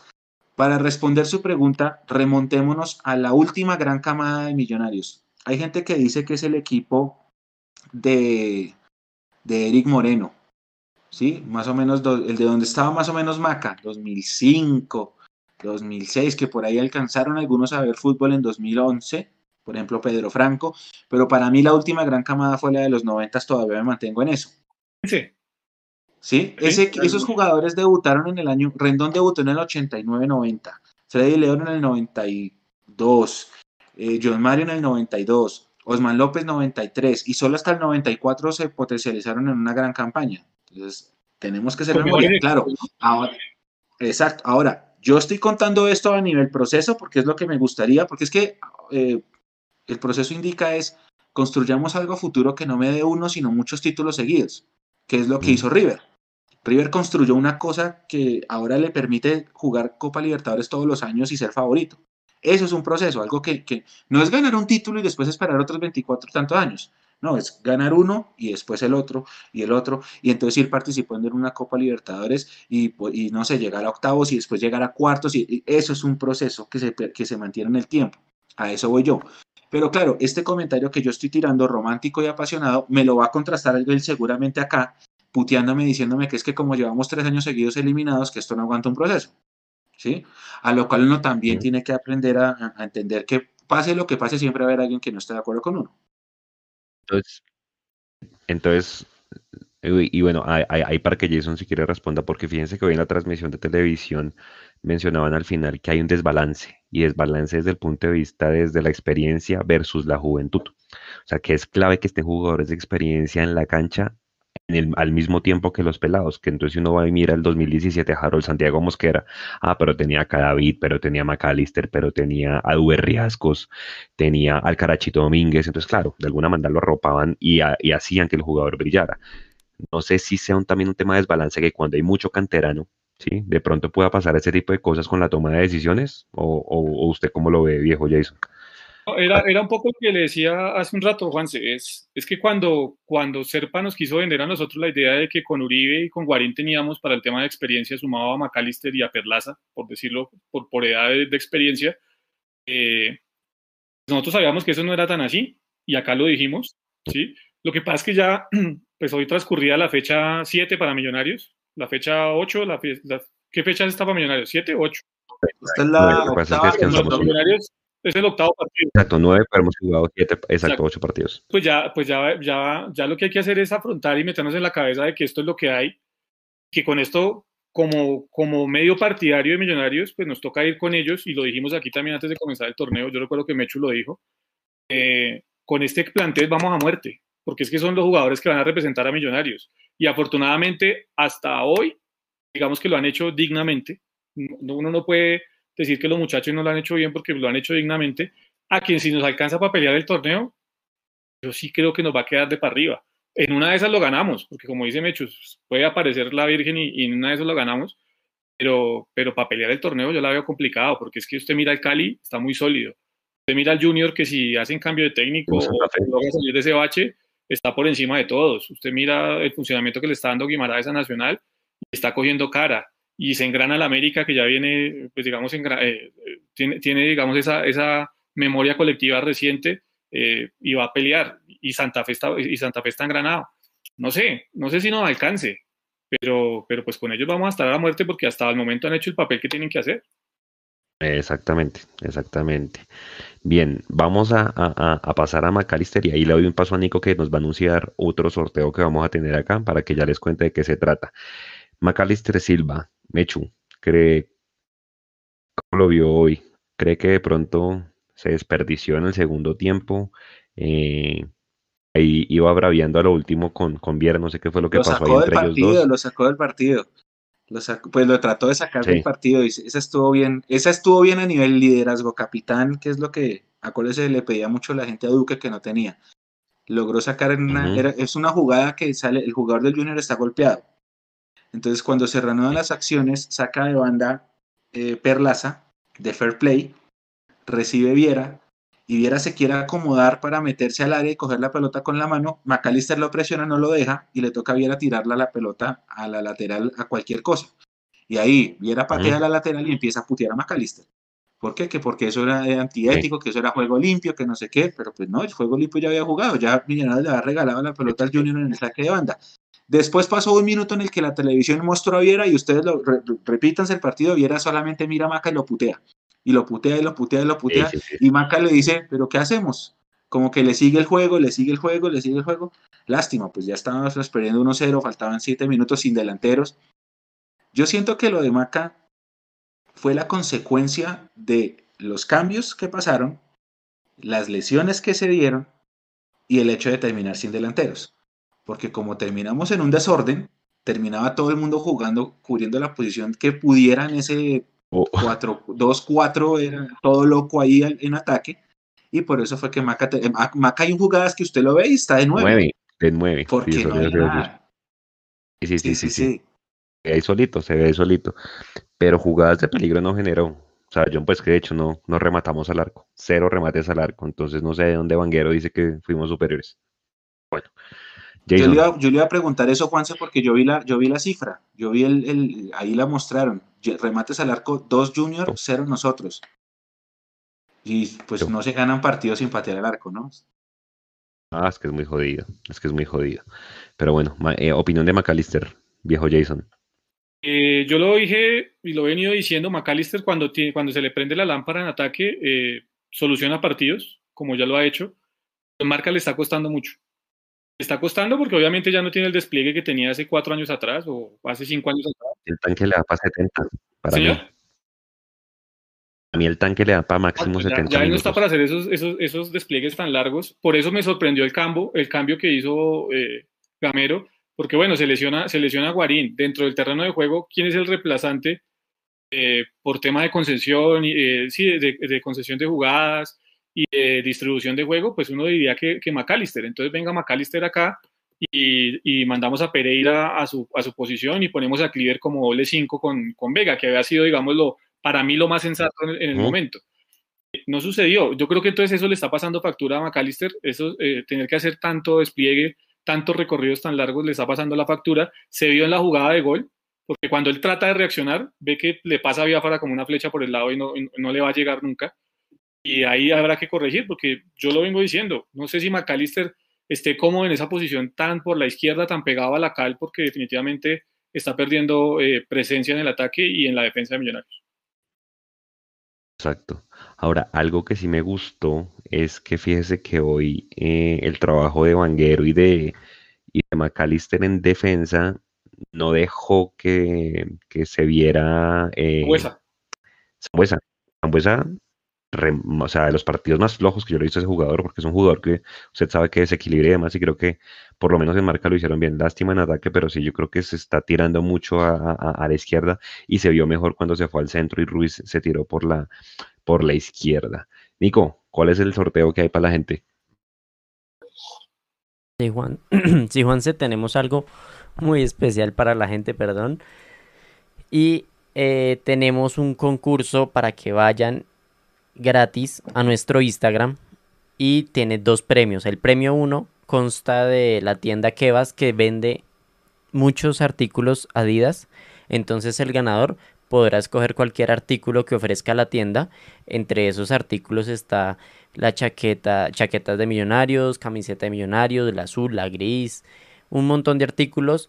Y el premio 2 son, es una tienda de zapatos. Entonces, los dos ganadores van a poder escoger cualquier artículo de las tiendas, pueden ir a revisar. Participar es muy sencillo, solo tienen que ir a nuestro Instagram, buscar esa imagen que están viendo y, participar. Eh, el link de la publicación de Instagram está en la descripción. Eso es todo. Otra, Chu. otra cosa, Nico. Bueno, gracias, gracias Sí. primero, Nico, por, por la promoción, para que la gente vaya, entre a nuestro Instagram, siga esas cuentas. Yo vi los productos y sí, efectivamente es como usted dice. Hay buena ropa. Hay buena ropa. Volviendo al tema, Juanse, y, y como un paréntesis, mm, entonces ahí está la solución a, a- a lo que se debe hacer el próximo partido. Si McAllister se sintió mejor en el centro, si McAllister ustedes dicen que se pierde a la izquierda, y si cuando entró Ruiz le dio, le dio mejor eh, aire a McAllister y Ruiz se ubicó por la izquierda, pues en el próximo partido pongan a Ruiz de entrada y pongan a McAllister en el centro. Exactamente. Y es que el recambio también de, de Emerson debería ser o este muchacho Guerra o el mismo Mojica. Acuérdese que Mojica juega con perfil cambiado, o sea, juega- por extremo por derecha, pero es, pero es zurdo. No esperaría que ya Mojica sería el colmo, hermano, si no aparece contra, contra Jaguares con tanto lesionado que hay, ¿no? Y ahí sí habría que hacerle la pregunta pues a, Alberto Gamero. ¿Les gustó Ruiz? Jason, ¿le gustó Ruiz? Los 45 minutos. Me parece que es un jugador que no le pesa la camiseta. Yo creo que eh, de a poco se va adaptando, de a poco va a ir. Me, me gusta que tiene personalidad, ¿sabe? Porque es de esos jugadores que le pegan, se levanta y, y ante la premura del partido siempre trató de, de jugar siempre a primera intención Sí, y de cobrar a riesgo las faltas que le cometían. Creo que eso habla muy bien de la personalidad del jugador, porque otro, pues, el, el primer sablazo que le metan hasta ahí llega y, y no, él, él definitivamente lo soporta bien, aguanta. Tenemos algo con la pelota quieta que nos va a dar mucha ventaja con el pelota quieta porque le sabe pegar muy bien a la pelota. Eh, tanto de, de, forma directa como en el tema de los centros, los centros de costado por izquierda sobre todo son muy buenos. Por ahí nos va a ayudar eh, Daniel Ruiz. A mí me gusta, realmente, me, me, gusta la personalidad que tiene, pero hay que irlo llevando de a poquito. Por eso, por eso yo reclamo tanto lo de Mojica, porque creo que Mojica tiene que venir y, y, y hacer presencia en el terreno de juego para ver realmente qué es lo que le puede dar a Millonarios. Jason. Para, Exacto. Juanse, a mí me parece que el único problema de Ruiz es que no le dan más la pelota. Puede ser, pero eso hace falta también del engranaje con el equipo, Nico. Claro, claro, o sea, el, falta que el equipo le dé más la pelota. Eh, se notaba que la buscaba, pero faltaba como esa, esa comunicación ya de, de tiempo que, que, le va a dar más el balón y lo va a hacer más protagonista. Exacto, por, por lo menos los balones quietos los pide. Y se venga, yo cobro y demás. O sea, el tipo, el pelado, perdón, tiene buen pie y, y, y creo que lo tiene que demostrar. Exacto, y le dan y se levanta y así tiene que ser. Por el contrario, yo siento que todos los canteranos, obviamente también hay que aguantarlo y todo lo que quieran, pero hecho me, me, me, me, compra esta y es que Cleaver, Cleaver la escocía en la sub-20. O sea, yo a Cleaver le sigo, no sé si es que no lo están metiendo el tiempo que es, eh, no sé si está engranando en, en, en, el, en, el, en el módulo de Gamero. Para mí, Cleaver debería ser el doble 5 con Steven Vega, pero siento que le falta todavía. No sé si esa ansiedad, o sea, fíjese que está pegando un montón. No sé, ¿ustedes cómo lo vieron? ¿Cómo vio a, a, a Cleaver? Me usted que lo ha visto más que en todos nosotros en la a mí, a mí me pareció que Cleaver sí entró bien en el partido. Me pareció ¿Sí? que lo hizo bien. Me sorprendió donde lo pusieron, porque efectivamente él más, él es primera línea, pero así donde lo pusieron, el hombre fue, jugó, guerreó. Su única imprudencia fue la amarilla. Eso sí, no vamos a decir acá que es perfecto, pero, pero jugó bien. Estaba jugando bien. De hecho, nosotros decíamos en el entretiempo, si ha de cambiar, si ha de poner a Ruiz, pues saque a Pereira y deja a Cleaver haciendo el, doble cinco con, Vega. Es que debe ser, ahí debe ir. Ahí para mí ahí debe ir. Y voy al siguiente tema así las cosas, conversado con Jason. Señor, así las cosas yo creo que es que se cae un cambio, porque usted puede meter a Ruiz desde el primer momento por Guarín y ya. Se, se gana, se ahorra la amarilla, se ahorra un cambio, pero bueno. Sigo sin entender Vega, eh, perdón, Pereira desde el vamos, que ni en ataque ni en defensa, ¿sí o no, Jason? Pero yo sí, difiero, yo sí difiero de usted hoy, porque sí estuvo muy aplicado Hoy sí ha aplicado Pereira y sobre todo en defensa. Por eso cuando le hablaba yo de lo bien que se vio Ginás con el tema de los relevos, fue porque estuvo respaldado. Primero por un Perlaza que no sale igual que, que, Román, ¿sí? porque no tiene las condiciones y el tanque para salir de la misma forma que lo hace Román. Segundo porque Pereira yo creo que sí se arrimó muy bien a ellos el día de hoy y hizo los relevos. Eh, y como no tenía esa responsabilidad de ir a taponar al volante 5 del equipo rival hoy, porque esa tarea la cumplieron eh, Cliver Moreno, eh, sí, Cliver en el momento que ingresó y Guarín antes. Entonces, eh, yo creo que ahí lució mejor Pereira. No es el super partido pues, de Pereira como para sacar el carro de bomberos, pero me parece que, es, que dentro de lo que le pidió hoy Gamero, o de lo que uno intenta eh, entender que le pidió Gamero, creo que lo hizo bien. Una jugada ahí que casi nos, nos friega a Juanito, ¿no? Que la devolvió mal para atrás y la cogió Inestrosa y se estrelló con, con Juanito. Y yo dije, uy, aquí Aquí tocó meter a Vargas. ¿Usted le gustó también Pereira, Mechu? Sí, sí, sí, sí. Igual, yo, yo estoy de acuerdo con Jason. Jugó bien Pereira. La presencia de Guarín lo, lo potenció. Los primeros minutos de Pereira fueron buenísimos cuando estuvo Guarín en cancha. Después, después de que Guarín sale lesionado, sí, él baja, que es cuando llega la jugada que usted dice, la del pase hacia atrás, que termina haciendo una habilitación a, al delantero, a, creo que era Inestrosa el que salió corriendo ahí. No, Inestrosa. Y, pero en líneas generales hizo un buen partido, hizo un buen partido, mucho mejor de lo que lo venía haciendo. Obviamente él tenía mucha crítica encima, pero me parece que hizo un, partido interesante y, estuvo bien. Sí, pues de hecho, de hecho aquí yo estoy mirando las estadísticas y fue el que más recuperó sí, balones. Sí, claro, claro, claro. Em, lo que pasa es que, lo que pasa es que yo tengo el, no sé, y, y, y de pronto es por verquedas, yo tengo en la cabeza el Pereira del Unión Magdalena y tengo el Pereira antes de la lesión, ¿se acuerda? Que inclusive hace un montón de goles, que jugaba con Duque ahí en la, en la mitad, que era desbalanceado el equipo, pero el tipo pisaba mucho el área. Y ese es el Pereira que, que, que yo veo que Millonarios debería aprovechar y de pronto no tanto en marca. Pero bueno, pues, eh, o sea, al final los números respaldan la, la, la, la, la actuación de hoy de él. Y pues Vega creo que es después de Ginas, creo que el jugador más regular de todo el equipo. Ah, creo que Vega, Vega no, tiene Vega no tiene discusión, el más silencioso, el más calladito, el que más recupera, el que mejor entrega la pelota, el que oxigena la salida de Millonarios, lo de Vega no tiene discusión. Yo creo que ahí digamos que Millonarios está tranquilo y hay que encontrarle, como lo hemos venido diciendo también, es la pareja realmente que lo respalde y que lo haga crecer en el fútbol a, a Vega. A mí ese personaje se llamaría Freddy Guarín, pero parece que Gamero no lo ve en esa posición. No sé si por su edad, no sé si por el tema de desgaste. Eh, pero para mí, para que creciera y se terminara de formar realmente eh, Steven Vega, un tipo como Guarín al lado de él sería primordial. Sí, claro, claro. ese, ese jugador no va a durar mucho en Millonarios. Para mí Vega es es un jugador que seguramente no pasa de, diciembre, además que seguramente Lucas Jaramillo, que es su empresario, ya debe estar mirando a ver dónde lo pone en el otro año. Eh, pero sí, el, pelado es tranquilo, entrega la pelota, pega bien, sabe pegar, ¿sí? Eh, vea que le pegó un par de patadas a quien fue, creo que a Zambuesa o a Teófilo, y nada, o sea, cero amarilla. Al final le sacaron amarilla ya porque seguramente... esa última jugada que era una amarilla innecesaria, realmente ya terminando. Exacto. Eh, cosa mejorar. Salió, hoy salió un ranking. Exactamente. Hoy salió un ranking, por acá lo puso Julián, Julián Capera, donde mostraban de todos los jugadores sub-23 eh, que hay en el continente, el único del fútbol colombiano que tiene las posibilidades más cercanas por datos, por, por buena entrega del balón y demás, es Steven Vega de jugar en una selección eh, Colombia. O sea, él decía jugadores sub-23 con méritos jugadores sub-23 con méritos para debutar pronto en, la selección según el CIES. Y ahí aparece Steven Vega de, de, Millonarios, es el único. y creo que sí, o sea, hay otra, hay otra ranking que nosotros poníamos la semana pasada, que es el jugador que mejor entrega la pelota, o el tercer jugador que mejor entrega la pelota en todo el fútbol colombiano. Es impresionante este jugador, la regularidad y el buen pie que tiene. Entonces creo que hay que conservarlo y creo que es el equilibrio. Creo que hoy jugó bien y bueno. Cuando no se ve, cuando no está ahí.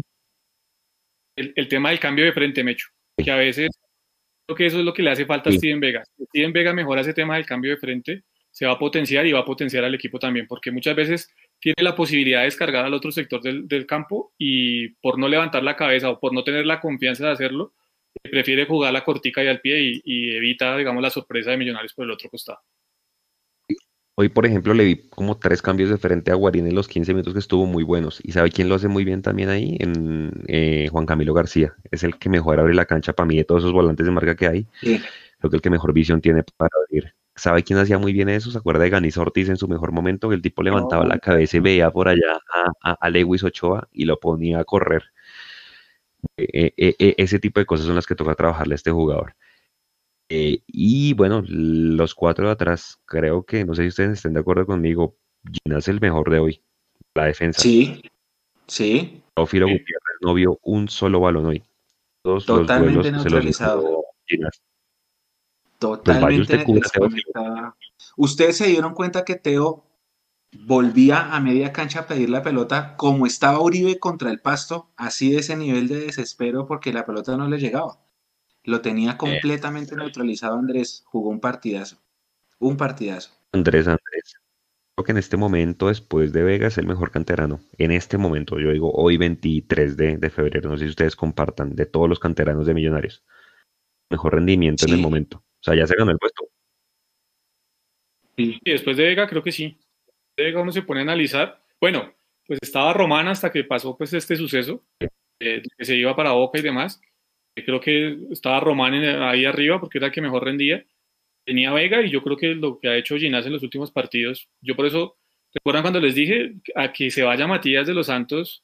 No me parece tan grave. O sea, obviamente se, se pierde algo porque pues, es un jugador de experiencia, porque ya había sido campeón y demás, pero no me parecía tan grave. Hasta el momento, hoy tres, cuatro partidos después de que se fue, de que no volvió a jugar eh, Matías de los Santos, la verdad no lo hemos extrañado. O de mi parte, yo no extrañaba a Matías de los Santos realmente. Yo tampoco. No, pero es que todavía no, porque no nos ha pasado que, nos, que no tengamos sino un solo central. Yo hoy estaba apretando para que no le pasara nada a Ginacia Paz, porque si a Juan Pablo le dan dos fechas. Sí, pero yo me refiero a esas acciones de juego, Mecho, o sea, como tal en el desarrollo de un partido. Vea, hoy tenían a Teófilo. Ginás, tenía, Ginás te brinda mucha seguridad, eso sí es verdad. Uno, uno sabe que, que el mono ahí atrás resuelve. Tuvo un par de malas entregas, acuérdese. Hoy tuvo un par de malas entregas. Hubo una que nos comprometió. Mal. Sí, pero, pero en líneas generales muy bien, Andrés, muy bien. Juanse, en números, ¿quiénes son los mejores? ¿Usted los tiene ahí a la mano, sí o no? Eh, sí, ya le digo. Eh, Vega. Me dijo que Pereira, ajá, Vega. Vega, Pereira y Ginás. Y Ginás. Sí, acorde. Si uno tuviera que sacar el top 3, deberían ser esos. A ver, laterales. Bueno, si antes de los laterales, Paz. Pues Paz, obviamente, es que no con la jugada que se queda es con la del último gol de ese 3 pues que literalmente que se queda como ahí enterrado que le tuerce la cintura a este jugador, pero pues al final también cumplió, creo. Obviamente, pues uno sabe que no, no es el titular, el titular es Vargas, pero ¿cómo vieron ustedes a, Paz? para mí cumplió, para mí cumplió, para mí la defensa cumplió, sí. Yo creo que esa jugada del último gol, primero porque estábamos todo el equipo jugado a lo maldita sea, buscando empatarlo, esa jugada, si estaba Vargas, también le rompen la cintura y posiblemente termina igual. Entonces, no, nada que objetarle a, a Breiner. Hizo un buen partido. Ahora. El cambiado, eh, con la velocidad de Zambuesa, porque hay que mirar los relevos que le hizo a Vanguero en su momento también, con la velocidad de Zambuesa, con la destreza de Zambuesa, cumplió. Para mí, yo creo que sacó el partido adelante. Eh, es que yo creo que la verdad el partido se pierde por los cambios de Gamero por esa jugada puntual de Macalister Silva, que no es culpa solo de Macalister, obviamente, pero si Macalister está más atento a la jugada, seguramente el desenlace de la misma es otro. Claro. Si, si, usted tiene que hacer una crítica al equipo, porque ya hablamos de los cambios, hablamos de las lesiones, Jesús que no vayan a arriesgar a nadie para el lunes. Si a ustedes les toca eh, tirar alguna crítica del funcionamiento, ¿qué dirían? Del funcionamiento. Sí. A mí lo, que realmente no me gustó, eh, y tengo que decirlo, es, eh, uno, el tema del trabajo de Emerson Rodríguez, que hoy no fue tan desequilibrante y no tomó no hizo una toma de decisiones. Creo que ese es un punto a, mirar. Dos, el tema de la media distancia. O sea, ese cuento de que es que lo habíamos entrenado solo con Freddy Guarín, pues entonces apague y vámonos, porque si nadie más le va a pegar si no es Freddy Guarín, pues estamos, estamos listos, ¿cierto? Eh, y lo otro, el tema de, la, del posicionamiento de algunos jugadores dentro, del terreno de juego, perdón. De Cleaver, estoy de acuerdo con Mechu, creo que cumplió, creo que lo hizo bien donde entró, pero no es su posición. Y son jugadores que hay que llevarlos primero de a poco. Como es un proceso con estos jugadores, lo más sensato sería, desde mi punto de vista, ponerlos en su posición para que rindan como tienen que rendir y para que empiecen a coger la confianza que deben coger, no improvisarlos en cualquier lado y yo creo que esos son los tres puntos más bajos de Millonarios el día de hoy. El tema de Emerson y la toma de decisiones, eh, lo de la media distancia, que es un desastre en Millonarios, no le pegamos al arco, habrá que mirar las estadísticas. Y lo otro, eh, el tema del posicionamiento de algunos jugadores, entre ellos Cleaver y lo de Maca. ¿no? Exactamente. Usted, Juanse, exactamente. Media distancia, estoy de acuerdo con, con Jason. Las tarjetas amarillas, hombre, perlas, esa tarjeta amarilla al minuto 14 tan pendeja que se hace sacar tres tarjetas amarillas, ninguna necesaria, porque usted dice, por ejemplo, si, si este jugador se treba solo frente al arco y tengo que cascarle para bajármelo, listo, se la compro. Pero es que la amarilla de Cleaver, la amarilla que fue por inocencia, la amarilla de Perlaza que fue una tontería y la amarilla de Vega al final que se queda sin piernas, creo que esas amarillas son las que al final acumulan y terminan sacando a los jugadores del equipo base. Y eh, la falta del juego por la mitad, o sea, interior. Por eso yo digo que ahí para generar juego por la mitad, porque fíjese que entonces como no está McAllister ni está Emerson, pues no tenemos llegada. Entonces ahí donde llegó de pronto Pereira hubiera podido dar una mano un poquitico más adelante, mandarlo de pronto adelante cuando, cuando entra Cleaver, pero ni, ni lo uno ni lo otro, ni entró Ruiz y cuando entró Cleaver Moreno casi que quedó una línea de tres en la primera línea volante si no aprovechamos el juego por el interior. Creo que esas son las tres críticas que le haría al equipo hoy. Listo, ahora voy yo, voy yo. Primero, mmm, ya, ya, puso, ya puso Nico el mensaje con la promoción del, concurso, del giveaway, para que vayan a nuestro Instagram. Eh, y segundo, yo, yo sí lo, lo voy a decir porque uno debe ser consecuente con el discurso, ¿no? Si Millonarios siempre sale a proponer uno entiende que tiene que haber precauciones, uno entiende que, no, que si usted analiza la nómina del rival, pues la nómina del rival es nombres fuertes, hay que ser precavido en la parte defensiva, eso lo tengo muy claro. Pero el hecho de querer buscar un cero atrás, que por poquito faltaron dos minutos para sacarlo en los primeros 45 minutos, no te puede quitar la posibilidad de tener presencia ofensiva. Millonarios se demoró más o menos 50 minutos en pisar el área de Junior. Entonces, eso, eso sí tenemos que trabajarlo tenemos que trabajar la presencia ofensiva, las variantes, porque Millonarios, primero, es que la cifra de cero tiros al arco es alarmante. Eh, y segundo, no tuvimos en ese primer tiempo asociaciones para llegar al área del junior. Sí, está bien, controlamos muy bien a Teo, eso hay que felicitarlo. El módulo ofensivo de Junior estuvo muy bien maniatado por nuestro módulo defensivo, perfecto, pero en ataque no hubo ni siquiera es que ni siquiera hubo, ¿cuánto se demoró también nombrar a Viera? Se demoró muchísimo Millonarios en llegar al arco del Junior y para, y para empezar a llegar tuvimos que recibir un gol. Entonces, eso sí nos faltó trabajar, nos faltó la media distancia que ustedes ya manifestaron, que sí, creo que se, se, reitera en todos los tercer tiempo, ¿no? Yo creo que ya hay que ponerlo en numeral media distancia porque en todos los terceros tiempos lo decimos. Sección especial para el tema de la media distancia. Y, pero también eso, nos demoramos muchísimo en pisar el área, y ahí nos faltó de pronto una, una, una, una asociación, más asociación, porque el Millonarios no tuvo presencia ofensiva, si se quiere en todo el partido, porque cuando la tuvo fue porque también de pronto Junior nos dejó venir, que ahí fue que estaban asustados, nerviosos, defendiéndose 1-0 como fuera, porque sabían que si no ganaban este partido, toda Barranquilla, toda la costa norte acababa a Amaranto y a varios jugadores. Exactamente, exactamente. Nico, yo le mandé una imagen ahí para que la, bueno, si quiere, antes de que Nico la ponga, Perlaza y Vanguero. Perlaza ya decíamos, no puede pasar que los 14 minutos te saquen una amarilla. ¿sí? Y, y Vanguero, pues no sé, o sea, dio una mano importante en marca, como les digo, más allá del gol que no se ve, pues porque estaba en función de ataque, creo que anuló a Zambuesa y eso es de resaltarle sobre todo en, materia defensiva. Los dos laterales, muchachos, para ir ahorita con la tabla de posiciones. ¿Gustaron, Jason? ¿No le gustaron? No, no traten de. Ojo, ojo algo. Si Vanguero y Bertel no están, uno ya sabe que Perlaza puede hacer las veces de lateral por izquierda con perfil cambiado, así no sea su posición natural. Pero si Román no está y Perlaza tampoco, ahí sí se nos complica la mano porque no tendríamos una variante y no es sano sacrificar a Vega siempre, que es el jugador más regular nuestro, para mandarlo a cubrir una lateral. Así las cosas, Perlaza es un buen jugador, es un buen lateral. No te va a dar nunca la salida que te daba Román. Nunca. Y, si, y por ahí empezamos. Si vamos a comparar a Perlaza con Román, va a perder Perlaza porque no tiene esa salida.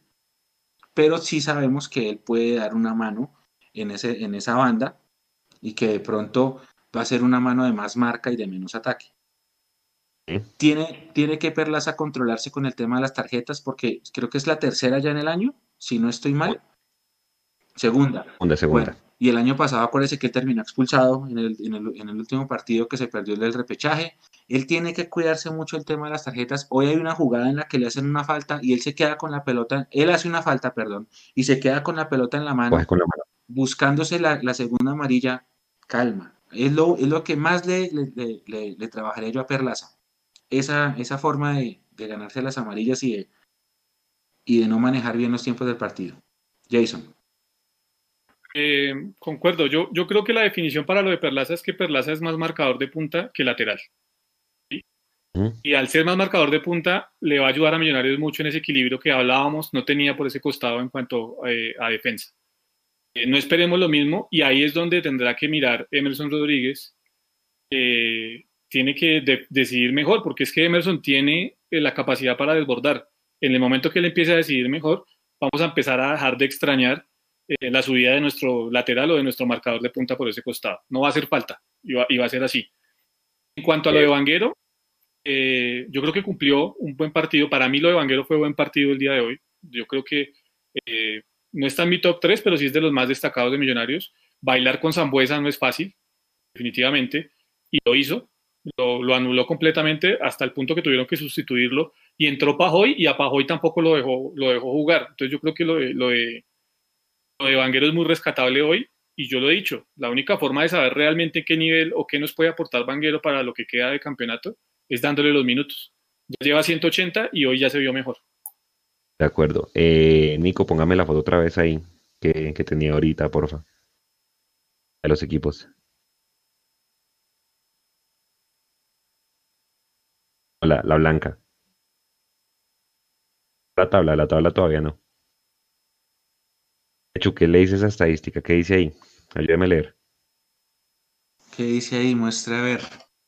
Millonarios. Ocasiones es- claras falladas. No, el primero, 12. la- la- no, no, la de arriba.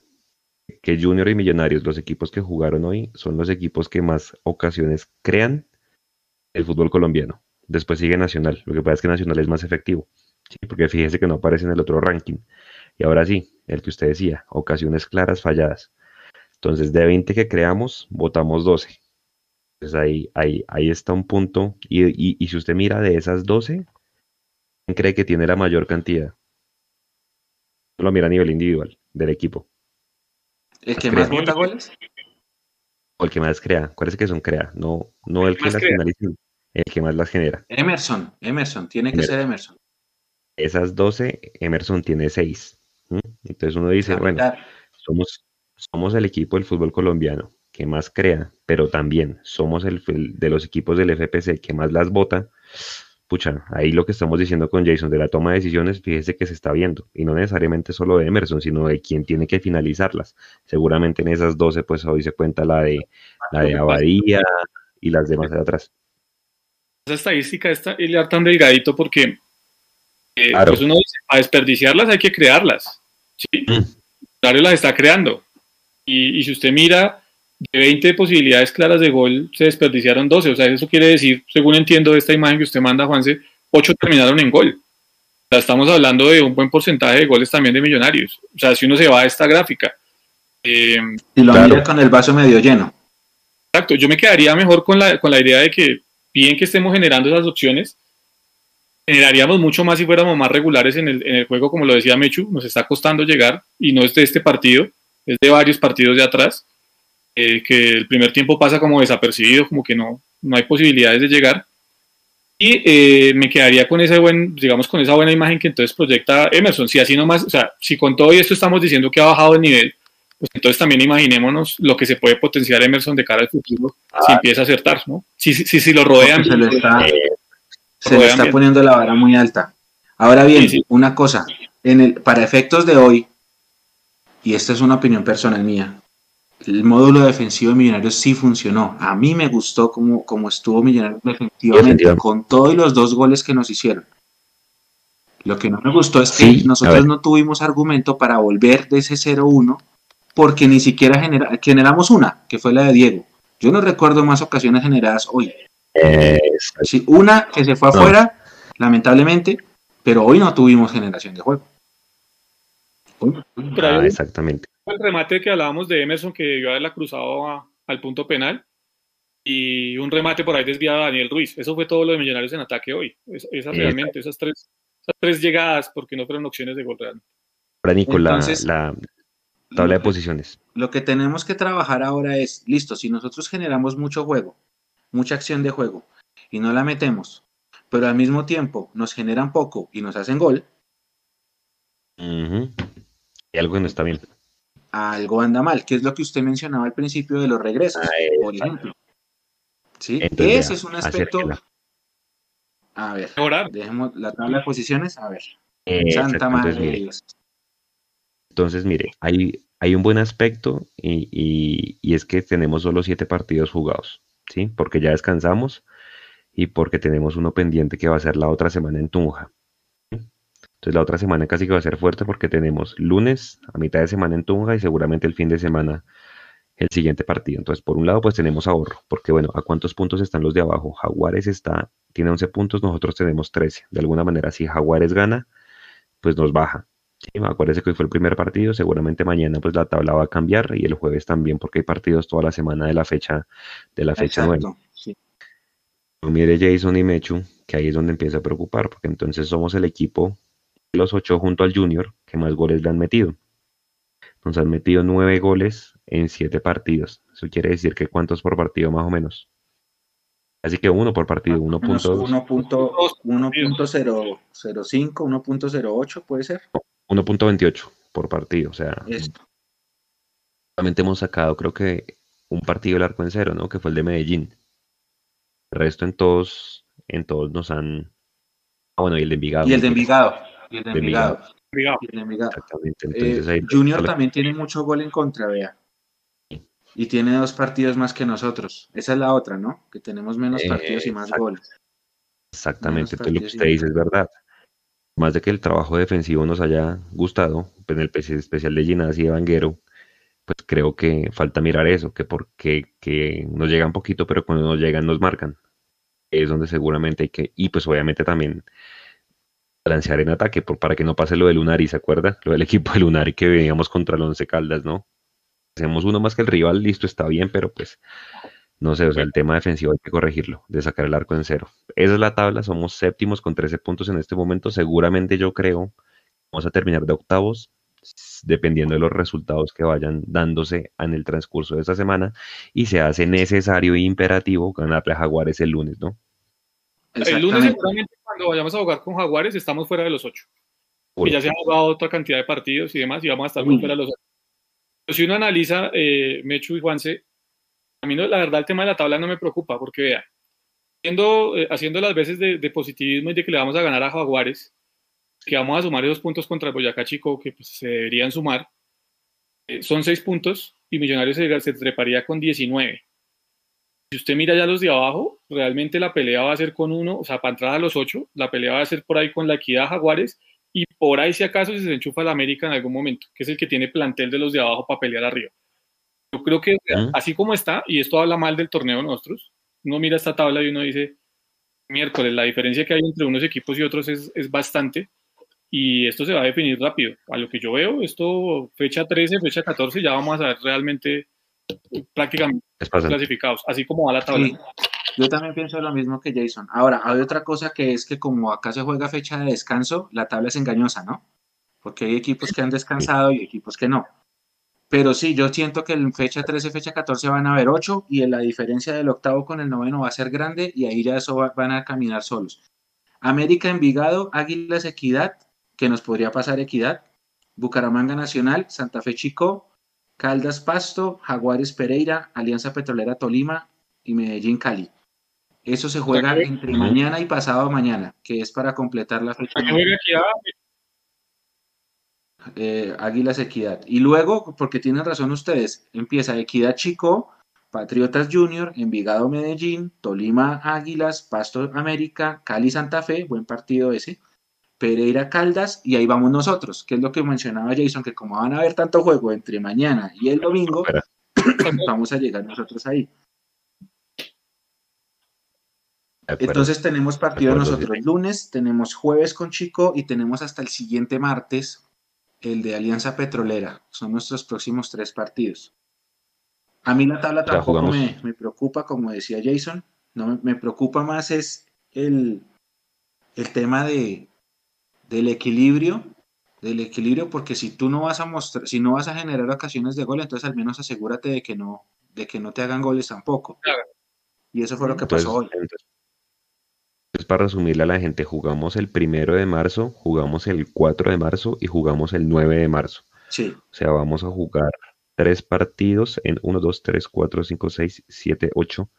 Tres partidos en nueve días. O sea, creo que la clave ahí va a ser el departamento médico voy a buscar bien el dato, pero eh, el tema del fixture, pues bueno, entendiendo que viene Copa América, ¿no? Pero se va a jugar casi que la mitad del campeonato en menos de, dos meses, en mes y medio. Se va a jugar la mitad del campeonato. hay que parar, exacto, el todos contra todos. Es un tema absurdo el tema de los partidos que vienen. ¿Por qué no hacemos un solo torneo para que la cosa sea competitiva y para que realmente eh, haya otro, otro tema? Pero bueno, eh, eso es lo que han decidido. Pero se va a jugar casi que la mitad del torneo en menos de 45 días. Sí, sí, sí, eso, esto, va, rapidísimo. a mí me sorprende que vamos a completar tres fines de semana sin partido. Y cuando uno viene con un ritmo de tanto jugar el fin de semana, ya uno dice, uy, ¿y, qué vamos a hacer este fin de semana si no hay plan? Porque nos están poniendo partidos los lunes, nos están poniendo los jueves y ahora nos van a poner un martes, otra vez martes. Mire, llegamos martes, jueves, martes, lunes, jueves y martes otra vez. Así sigue nuestro calendario. seguramente así seguirá. Lo único raro es que el partido de, hay uno, el, creo que es el de Alianza Petrolera, ese sí va por Win normal, que es un aviso parroquial para nuestra comunidad, ese sí se va a poder ver gratis, no habrá que pagar, que es rarísimo porque Millonarios nunca es la primera vez que desde que existe Winman nos van a poner este partido así. Pero bueno. Exactamente. señores, para ir cerrando, algo el tema Román han sabido algo, yo la verdad estaba conectado al tema Román para ahí mencionar a la gente que lo está pidiendo y para cerrar. Jason. Eh, no, digamos que dejarlo en lo, que es la generalidad que se, que se ha sabido, se le hicieron algunos exámenes, cosas que no cuadran, pero digamos hay que respetar, de mi parte voy a respetar la decisión del jugador de no referirse al tema, de sus, digamos, de sus personas cercanas, de no hablar tampoco de la, de la situación. Entiendo el momento difícil que es para Román, eh, está en juego nada más que su carrera deportiva y más allá de su carrera deportiva, su estilo de vida, porque esto es el estilo de vida para Román. Eh, después vamos a analizar, eh, hecho esta semana vamos a, tratar de, de, tratar con el que fuese el, el, coordinador o el jefe del Departamento Médico de Millonarios hasta el 2018, el doctor Pastrana, a que nos explique un poco realmente cómo es que funciona un, departamento médico de un equipo profesional, eh, entre otras sus causas de por qué salió de Millonarios. Eh, él quiso implementar algunos sistemas, algunos programas para evitar el tema de las lesiones no se lo permitieron. El cuerpo técnico de ese momento, Miguel Ángel Russo. Fue ruso, ¿no? Sí, ruso, ruso, ruso. Fue ruso. Él sale cuando, cuando llega ruso. Y eh, bueno, vamos a tratar de entender eso. Por, por, por, mi parte de lo de Román, vuelvo a reiterar, eh, mandarle mi abrazo, mi afecto, que sé que nos ve, y, y, tratar de respetarle la intimidad y este momento difícil que está viviendo el jugador. Cuando tengamos la certeza realmente de qué está pasando con Román, lo vamos a hablar y vamos a dar toda la información acá. De acuerdo, Mecho. Sí, sí, para cerrar, yo lo último que supe fue una entrevista que dio el médico de Boca en la W Radio. Eso lo dio el sábado, que fue el día que él llegó. Nosotros pusimos un video ahí de todos millos esperándolo, un momento muy emotivo. Desde el presidente hasta todo el plantel de jugadores fueron al aeropuerto a recibirlo, a su familia. En esa entrevista el, el médico de Boca dice que sí, que efectivamente eso es y que no se puede jugar que es contraindicado, más o menos lo mismo que nos dijo nosotros el médico que entrevistó Leo, el doctor em, Sarmiento. Eh, de los exámenes no hay nada nuevo exacto porque hay mucha reserva, a diferencia de lo que pasó en Argentina, hay mucha reserva y acá sí se ha, se ha manejado un poquito mejor ese tema. Y nada, esperar, hay que esperar a ver qué pasa. Mm, hay un tema que me, que me llama la atención y es que he hablado con amigos médicos que me dicen que existe la opción de que él pueda jugar, pero también he hablado con otros médicos que dicen que es contraindicado, como lo que dijo el doctor Sarmiento y como lo que dijo el doctor de Boca en esa entrevista, que él dice que ya, que definitivamente eso se contraindica, pero hay otros que dicen que sí, que, que se pueden hacer cosas y que se mantenga la esperanza. Entonces es mejor en este momento la cautela, esperar y, mirar a ver qué comunicados salen eh, a raíz de todo lo que está pasando sigue habiendo algo que no me cuadra. Yo sí sigo diciendo que algo no me cuadra, que hay versiones, pero pues prefiero esperar a, a emitir más, más conceptos. Jason iba a decir algo. Una, una cosita al respecto, porque es que se ha hablado mucho de que Boca, y esto es un concepto propio, de que Boca transgredió la intimidad del jugador. A mí no me parece que haya sido así, porque si ustedes miran el comunicado oficial de Boca, Boca en ningún momento eh, dice cuál es, digamos, la patología, por así decirlo, que, que tiene Román. Lo que dice Boca es, no superó los estándares médicos del club. Eh, después de ahí se empezó a especular muchísimo que Boca era quien había difundido, Boca como institución, seguramente salió del seno de Boca, obviamente la información salió de ahí, pero Boca como institución no fue el que sacó el comunicado diciendo pues que eh, Román padece lo que está padeciendo en este momento. Entonces, para hacer esa aclaración y para también entender eh, pues era algo que de un modo u otro se tenía que saber, porque bueno, se vuelve Román, no pasó los exámenes médicos. ¿Y cuál es la razón? Algunas explicaciones tienen que dar en algún momento. Entonces, tratar de poner esa cortina de humo para dispersar realmente la atención sobre lo que hay que tener, que es la salud del jugador, y rodear a su familia, me parece que también está mal hecho por parte de las personas que lo están haciendo. De acuerdo. Yo también creo que ah, Boca no se equivocó. Exactamente. Sí, hay, hay muchas versiones encontradas y el comunicado de Boca es súper claro. Hay esperar versiones oficiales y, apoyar al jugador que obviamente, pues como decimos, no la está pasando muy bien porque es que fue al cielo y se bajó en un momentico. Imagínese selección a la semana Boca y que le digan esto, pues difícil para él abrazo pues nada a toda la gente que estuvo con nosotros. Faltan 10 para las 12, desde las 7 y 45 que estuvo con nosotros. Muchas gracias. Estén pendientes de todas las redes de Mundo Millos durante esta semana para el tema de lesiones, para el tema de previas y demás. Y nosotros nos volvemos a ver el lunes en el partido frente, frente a Jaguares que hay que ganar. Les mandamos un abrazo. El jueves. Ah, bueno, el jueves hay, pues sí, seguramente el jueves hay live, ¿verdad? El jueves volvemos con el live. Es huelga. Ah. Es martes, listo. Señor. Bueno, un abrazo a todos, cuídense mucho y descansen. Chao. abrazo, gracias. Chao.